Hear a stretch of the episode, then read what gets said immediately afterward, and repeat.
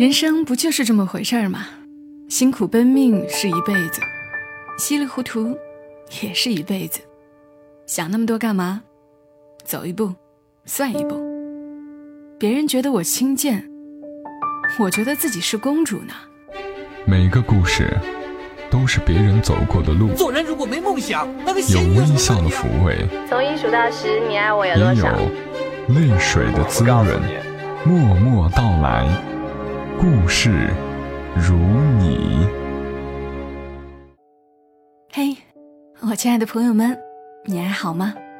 这里是在喜马拉雅独家播出的《默默到来》，我是小莫，来和你聊聊我们平常人身上所发生的故事。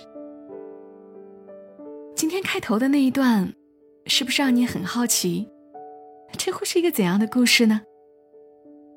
有一阵子没有和大家来分享张朵朵笔下的故事了，今天来和你读这一篇。穿婚纱的女人，都像公主。选自她的书《当我们变理智，如何谈感情》。我怀疑这本书当中的故事，都快被我读完了。今晚的故事依旧会有一点长，但是它也很精彩，又是一个可以当做电影来听的故事。穿婚纱的女人，都像公主。作者：张朵朵。电影《摩纳哥王妃》里，褪去光环的格雷凯利斯，受不住宫廷繁文缛节的束缚，渴望跟希区柯克再次回到好莱坞演电影。就在这时，法国和摩纳哥外交冲突爆发，国家需要他放下个人的事业心，做一个深情的母亲、忠诚的妻子、富有同情心的领袖。换句话说，格雷斯，那个被人指着鼻子骂的东区来的下贱小婊子，要在危难之际陪伴那个不成器的王子，共度难关。后半段最感人，也最让人诟病。皇室内部夺权斗争和法国的武力威胁，这两个最大的戏剧冲突，都是编剧一手杜撰。那么格雷斯的坚韧和智慧。也就成了泡沫。人们需要励志偶像，导演却选错了偶像坯子。即便如此，抛开人物传记的写实要求，我还是被这个高度提纯的童话故事感动了一把。移情心理作祟吧，这个电影的基调让我想到少女时代的小伙伴格格。十一假期的时候跟格格偶遇，心里特澎湃，想写写他的故事。看完这个电影，决定动笔。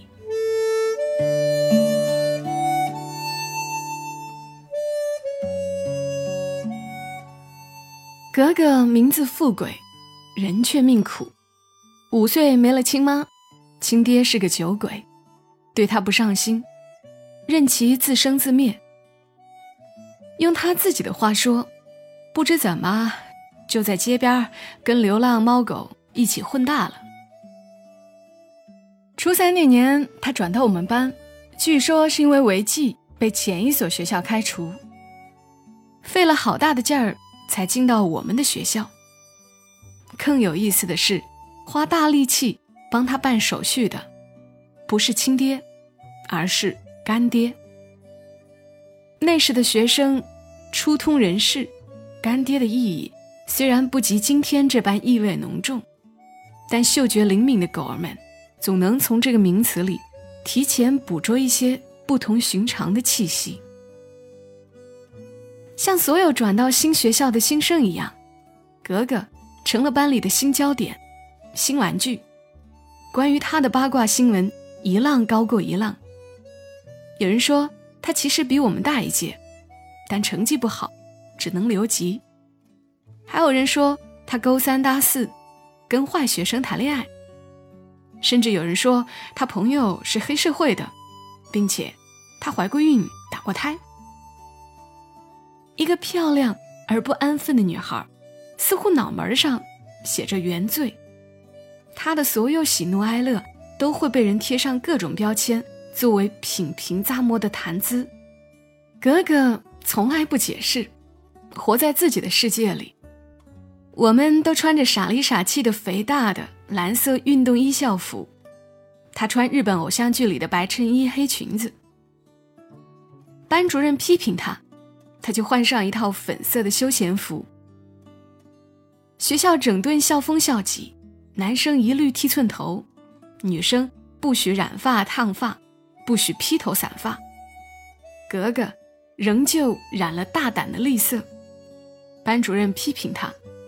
他把绿色的头发又染回黑色，却烫出了好看的波浪。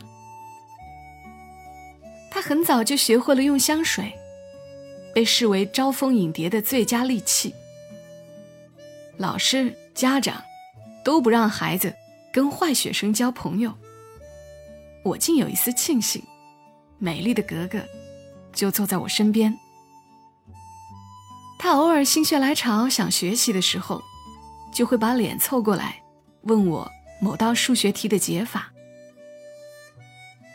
我和格格渐渐熟络，直到他慢热，乍一看清高孤傲、郁郁寡欢。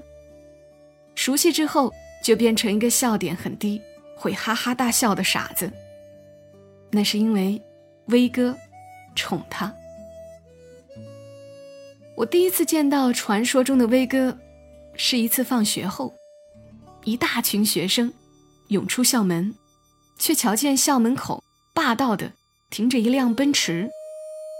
那会儿不像现在名车遍地跑，有个大奔在街上呼啸而过是不得了的大事儿。我们推着自行车，流着口水，想知道是谁这么有面子，有车来接，却看到格格。拎着书包，拖着步子，不慌不忙地踱到车前，对着车窗里的人喊：“不是说了不让你到学校来吗？闲的没事儿干呀。”不过说完，还是愉快地笑了，在众多学生或羡慕、或嫉妒、或鄙夷的眼神中，上了黑马王子的车。当然，骑马的不一定是王子。也可能是马匪。威哥的身份比格格还要扑朔迷离。有人说他开小煤窑，有人说他炒股票，有人说他在南方炒房地产。反正毋庸置疑的是，他有钱，有背景，有手段。在我们那片儿，有一席之地，属于先富起来的一部分人。先富起来的威哥。把格格宠成了不会吃惊的小孩，给了他太多华美昂贵的东西，使他不会轻易为外物所动。但对身边的人和事，又保持着原始简单的明朗态度。格格对我说：“我六年级的时候，几个男孩子在路边欺负我，大威把我救了。从那以后，我就一直跟着他。”我孤星入命，已经记不得有爸妈疼是啥滋味了。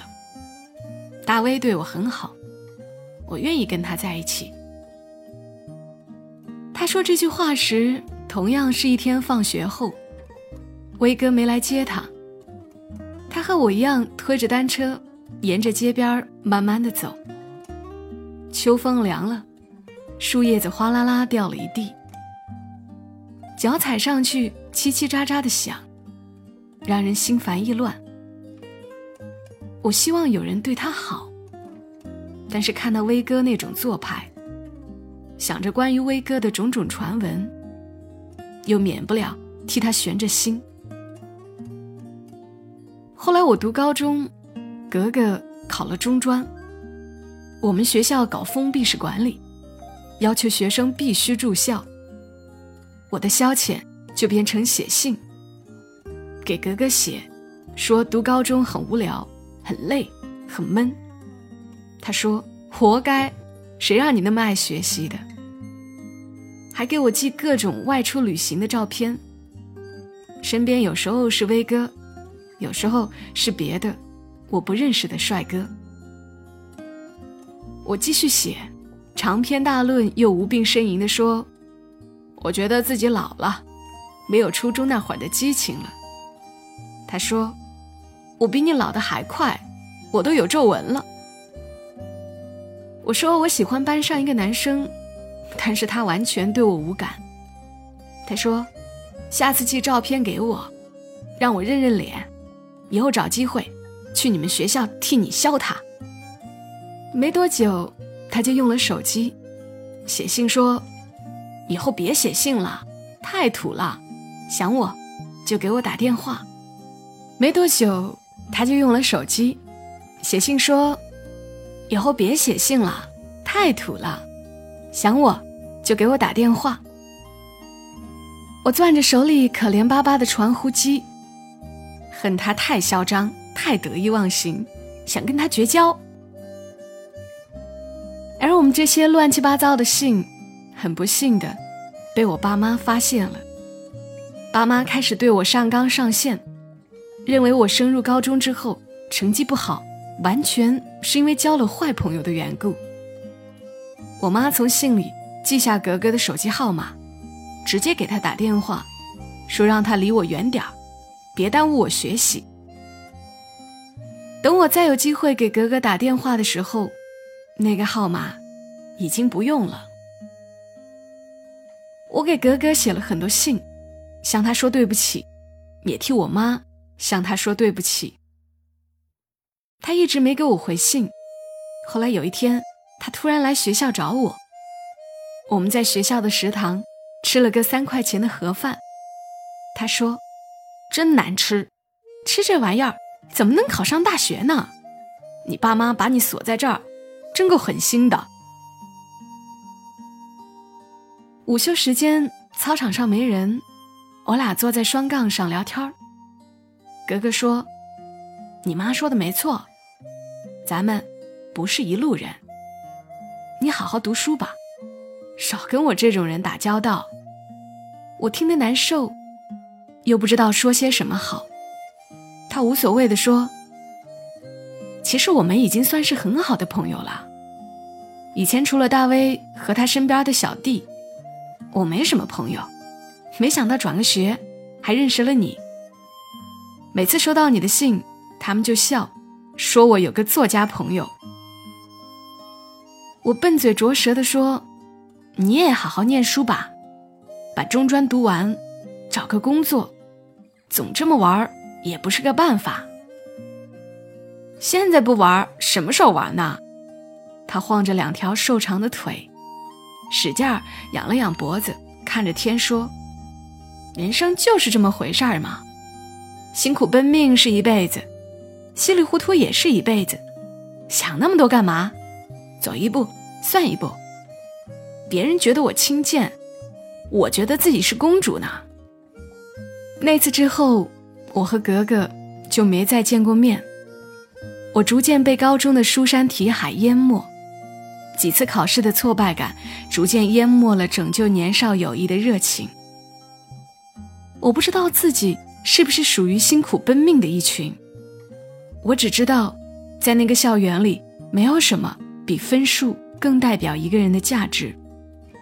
你别无选择，就像刘索拉说的，好像也是从那一年开始，我对仰望院子里。高墙上的四角的天空，有了更充分的认识。再有格格的消息，已经是读大学之后。寒假去看望初中班主任，提到老同学们的去向。班主任说，格格中专一毕业，就嫁给了威哥，婚礼办得特别大。可能我们班主任也没经历过什么大排场。所以没有具体形容。一个同学补充道：“城里几个道上的黑老大都去参加了，酒店门口像是名车展览，还说格格是奉子成婚等等。”同学说的很多话我都忘记了，但有一句印象深刻。他说：“没想到他还真能加大款，麻雀变凤凰了呢。”话里话外。透着酸劲儿，就好像格格占了多大便宜似的。也许在他看来，有一场盛大的婚礼，嫁给有钱人，真的是一步登天。可我总想起多年前的放学后，格格对我说的：“我孤星入命，已经记不得有爸妈疼是啥滋味了。”大威对我很好，我愿意跟他在一起。那时，我已经不再相信公主和王子从此过上幸福的生活这类童话，却也难免带着一丝侥幸，暗地里祈祷格格否极泰来。又过了几年，我和我爸一起出去跟几个叔叔吃饭，其中有个是警察，聊起各种八卦，提起一个涉黑要案。用他的话说，大小流氓进去不少。他说有个小矿的老板被人捅了，后来升级为特别恶劣的斗殴事件，伤人的和受伤的都被抓了，小矿的账也被审计了。为这事儿忙活了好一阵子。这种事儿我从小听到大，不觉得稀奇。但是我爸对我说，他媳妇儿好像还是你同学呢，你们中学的。我一拍桌子问：“抓的是大威吗？”那警察叔叔说：“还真是。”他又说：“你认识他媳妇儿？那女的不得了。”成天带着孩子跑去局里闹，找了局长，找队长，一口咬定她老公没罪，扬言要上访。要是没罪，我们能抓吗？他要是没问题，会有人捅他吗？这种人，手头都不干净。然后就到了今年十一，开车出去玩，在景点外面的停车场，我听到身后有人喊格格。好奇转身往后看，心想：不会这么巧吧？这世上叫格格的千千万，可见多少人都受着平民百姓的命，做着皇家贵族的梦。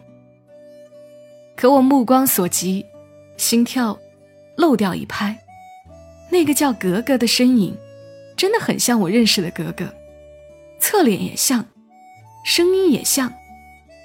他正低头帮一个小男孩。拉外套拉链，嘴里说着：“别听你爸的，他就是个大笨蛋。”语气却是愉悦的。我一直盯着他看，直到他转过身来看我。短暂呆滞之后，呀的一声，久别重逢换来的不是惊喜，而是他的一句毒舌：“你怎么胖成这样了？”边走边聊，格格说。你真的成了作家呀？然后转头对威哥说：“你还记得他吗？他当年总给我讲数学题呀，还给我写过很多信。”中年威哥已经发福，笑起来憨憨的，很难跟当年大奔驰里的白马王子联系起来。倒是儿子的神情，颇有几分像当年的他，傲娇又炫酷。穿着颜色鲜亮的 N 字鞋，拼命想走出爹妈的视线。威哥在后面紧紧跟着。格格说：“当年威哥的小煤矿违章操作，矿被封了，财产全部没收。他本人也涉嫌扰乱社会治安，被判了刑。格格没了豪宅，也没了大奔，只好带着儿子去投靠他爸。他爸。”早就是个老酒鬼，守着家里的一间小破平房，没白天没黑夜的喝，还没喝死，已算万幸。那几年仗着格格接济他，才算衣食无忧。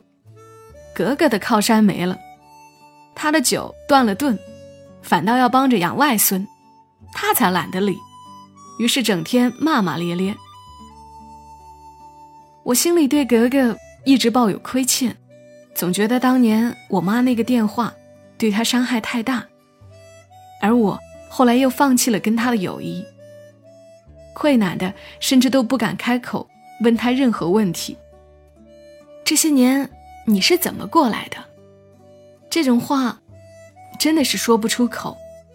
看他的神情气色，过得很不错，但我能猜到，他走到今天这一步，吃了不少苦。格格倒是没隐瞒，直截了当的说：“我没存什么私房钱，为了让大威少判几年，托人拉关系，把仅有的一点钱都花完了。最难的时候想过给人当情妇，追我的不少，给的条件也不错。可是想到我儿子，终究是没狠下心来。”大威对我好，我不能给他丢脸。后来我去卖保险，看人脸色什么的就不说了。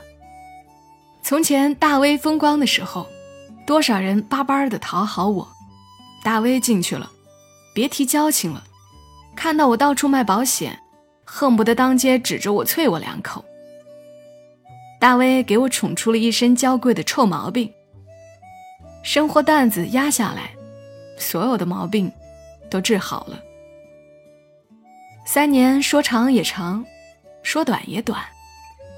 格格咬牙撑到威哥出狱，总算是把儿子带得活泼健康、聪明懂事。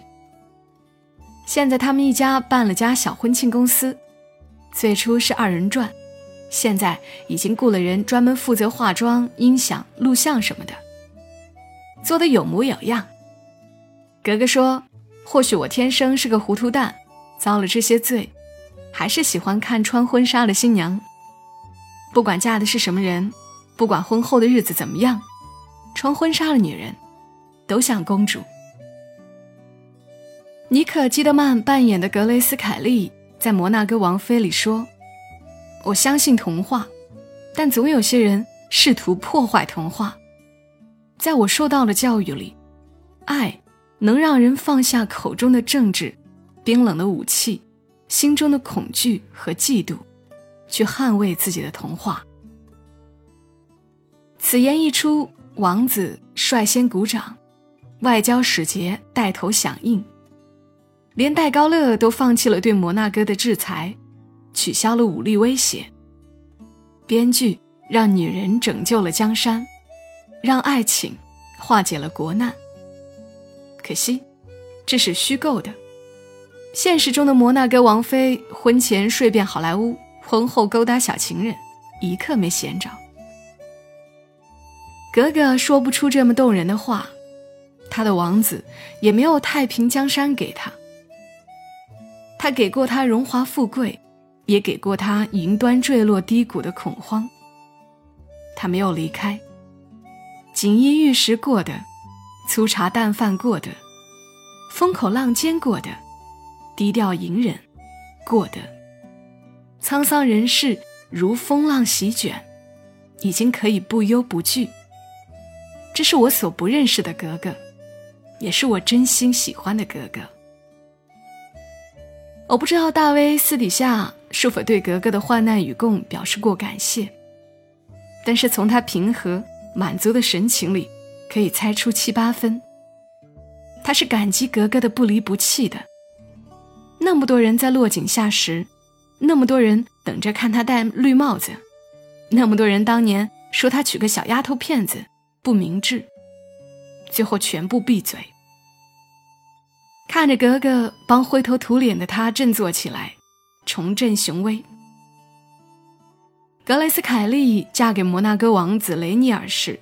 刚刚奥斯卡封后，事业如日中天，却仍旧被人说成灰姑娘嫁王子，高攀了。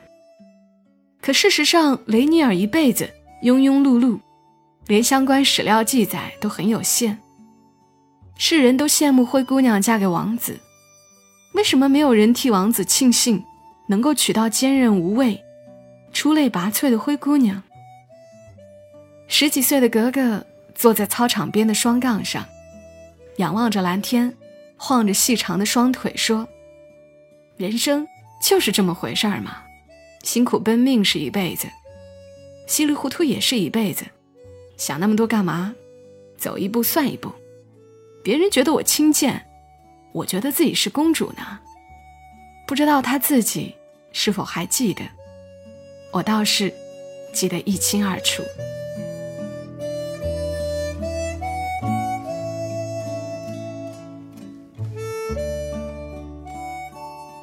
的故事来自于作者张朵朵，我喜欢看她的文字，故事好，写的也动人流畅。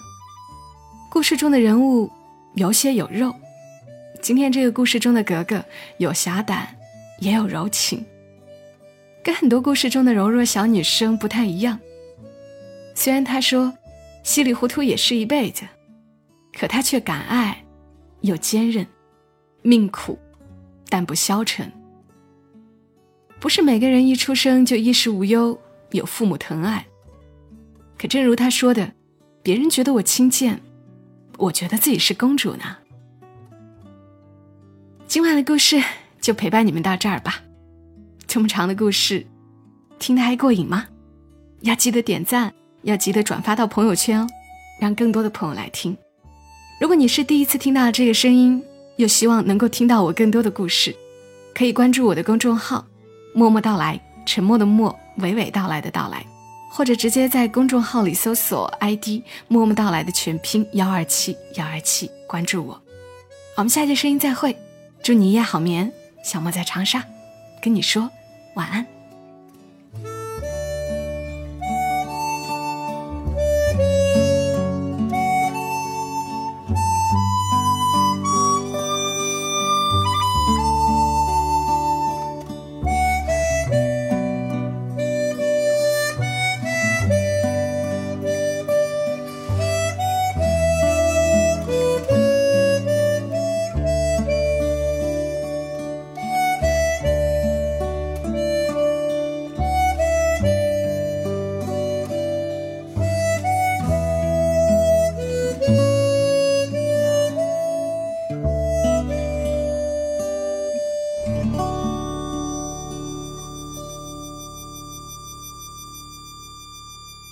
如果你喜欢这期节目，麻烦你帮忙转发到朋友圈，让更多的人听到。